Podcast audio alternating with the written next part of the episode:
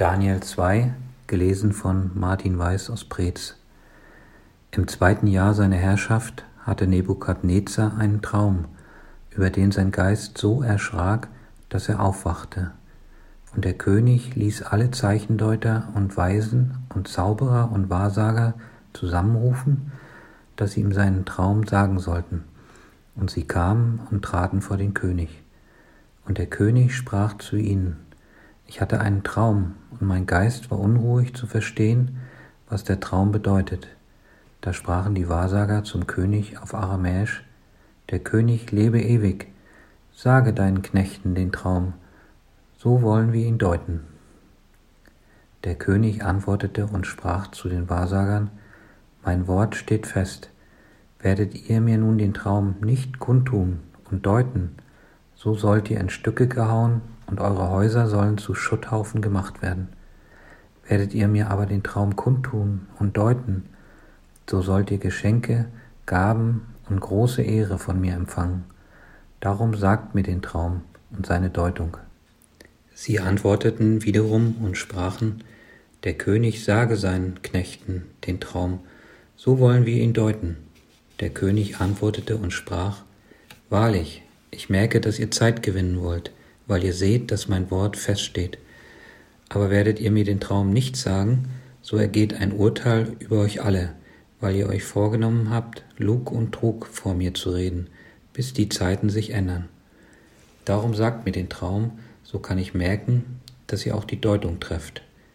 Da antworteten die Wahrsager vor dem König und sprachen zu ihm, Es ist kein Mensch auf Erden, der sagen könnte, was der König fordert.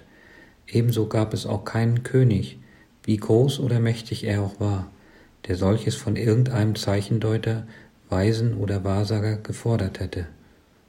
Denn was der König fordert, ist zu schwer, und es gibt auch sonst niemand, der es vor dem König sagen könnte, ausgenommen die Götter, die nicht bei den Menschen wohnen. Da wurde der König sehr zornig und befahl, alle Weisen von Babel umzubringen. Und das Urteil ging aus, dass man die Weisen töten sollte. Auch Daniel und seine Gefährten suchte man, um sie zu töten. Da wandte sich Daniel mit einem Rat und Vorschlag an Ajoch, den Obersten der Leibwache des Königs, der ausgezogen war, um die Weisen von Babel zu töten. Und er fing an und sprach zu Ajoch, dem der König Vollmacht gegeben hatte, Warum ist ein so strenges Urteil vom König ergangen? Und Ajoch teilte es Daniel mit. Da ging Daniel hinein und bat den König, ihm eine Frist zu geben, damit er die Deutung dem König sagen könne. Und Daniel ging heim und teilte es seinen Gefährten Hanania, Michael und Asaja mit, damit sie den Gott des Himmels um Gnade bitten wegen dieses Geheimnisses und Daniel und seine Gefährten nicht samt den anderen Weisen von Babel umkämen. Da wurde Daniel das Geheimnis durch ein Gesicht in der Nacht offenbart. Und Daniel lobte den Gott des Himmels, fing an und sprach, Gelobet sei der Name Gottes von Ewigkeit zu Ewigkeit, denn ihm gehören Weisheit und Stärke. Er ändert Zeit und Stunde, er setzt Könige ab und setzt Könige ein. Er gibt den Weisen ihre Weisheit und den Verständigen ihren Verstand. Er offenbart, was tief und verborgen ist. Er weiß, was in der Finsternis liegt, und nur bei ihm ist das Licht. Ich danke dir und lobe dich, Gott meiner Väter, denn du hast mir Weisheit und Stärke verliehen und mich jetzt wissen lassen, was wir von dir erbeten haben. Denn du hast uns des Königs Sache kundgetan. Daraufhin ging Daniel hinein zu Ajoch, der vom König Befehl hatte, die Weisen von Babel umzubringen. Er trat ein und sprach zu ihm, Du sollst die Weisen von Babel nicht umbringen, sondern führe mich hinein vor den König. Ich will dem König die Deutung sagen. Ajoch brachte Daniel eilends hinein vor den König und sprach zu ihm, Ich habe einen Mann gefunden unter den Gefangenen aus Juda, der dem König die Deutung sagen kann. Der König antwortete und sprach zu Daniel, den sie Belshazzar nannten, bist du es, der mir den Traum, den ich gesehen habe, und seine Deutung kundtun kann? Daniel fing an vor dem König und sprach, Das Geheimnis, nach dem der König fragt, vermögen die Weisen, Zauberer, Zeichendeuter und Sternkundigen dem König nicht zu sagen. Aber es ist ein Gott im Himmel, der Geheimnisse offenbart. Der hat dem König Nebukadnezar kundgetan, was am Ende der Tage geschehen soll. Mit deinem Traum und deinen Gesichten, als du schliefst, verhielt es sich so. Du, König, dachtest auf deinem Bett, was dereinst geschehen würde, und der, der Geheimnisse offenbart, hat dir kundgetan, was geschehen wird. Mir aber ist dies Geheimnis offenbart worden, nicht als wäre meine Weisheit größer als die Weisheit aller, die da leben, sondern damit dem König die Deutung kund würde und du deines Herzens Gedanken erführest. Du, König, schautest und siehe, ein sehr großes und hohes und hell glänzendes Bild stand vor dir. Das war schrecklich anzusehen.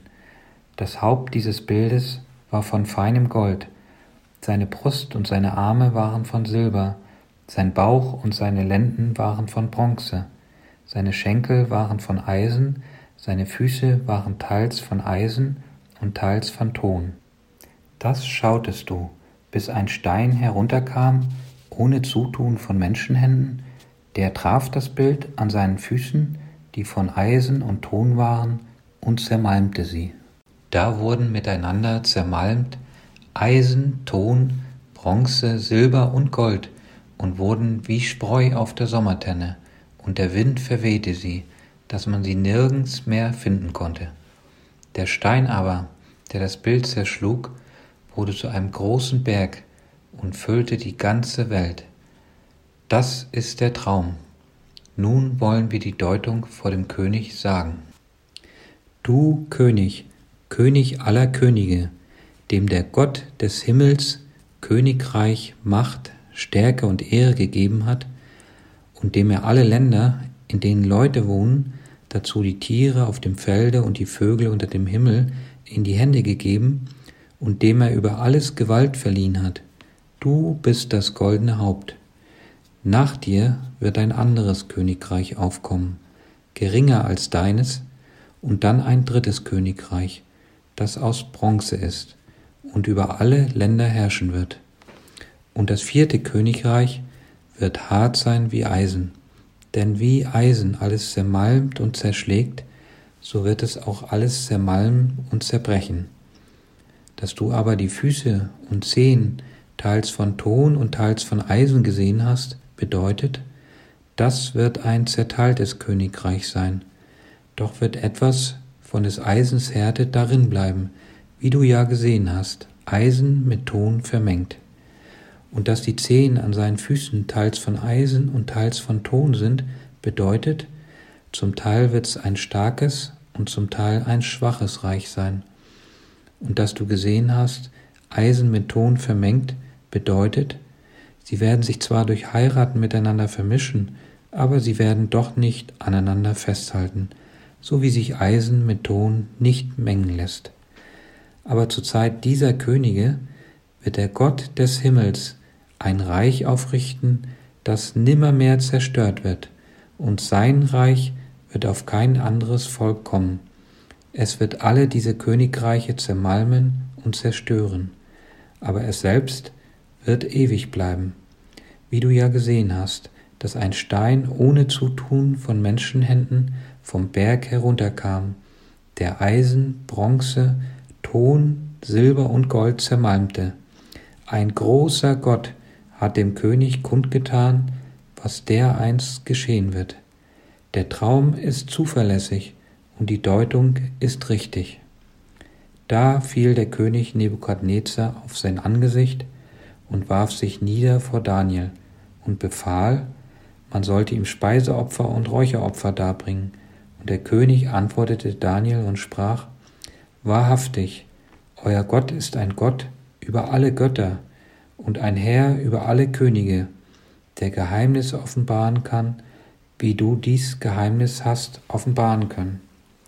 Und der König erhöhte Daniel und gab ihm große und viele Geschenke und machte ihn zum Fürsten über das ganze Land Babel und setzte ihn zum Obersten über alle Weisen in Babel.